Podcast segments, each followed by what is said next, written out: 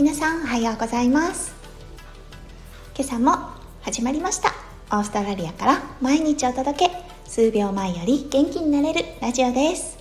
このラジオでは弓嫁が感じたオーストラリア生活嫁ママ目線のハッピーライフの作り方レベルが低い幸せメガネの作り方へえほーふふくすをリスナーさんとシェアをしてハッピーピーポーを作っていこうというチャンネルです。パーソナリティは私弓嫁です。おはようございます。ちょっと朝からの配信になります。というのも今日10月21日私がスタイフを始めてちょうど1ヶ月になりました。1ヶ月あっという間でしたね。うん。目標にしていた毎日配信ちゃんと実行することができました。ありがとうございます。それもこれもリスナーさんの皆さんの温かいコメントやいいねレターなどで応援していただいたおかげです。すいません。息子がちょっとあの横でお遊びをしているのでもしかしたらちょっと声が入ってしまうかもしれません。そしてこの1ヶ月とても楽しかったです。スタイフすごい楽しいです。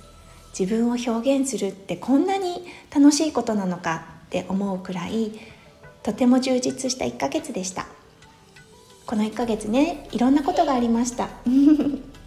ね自分の中の気持ちの変化もあったしあと大きかったのは最愛の愛犬ペッパーが天国へ旅立ってしまったこと。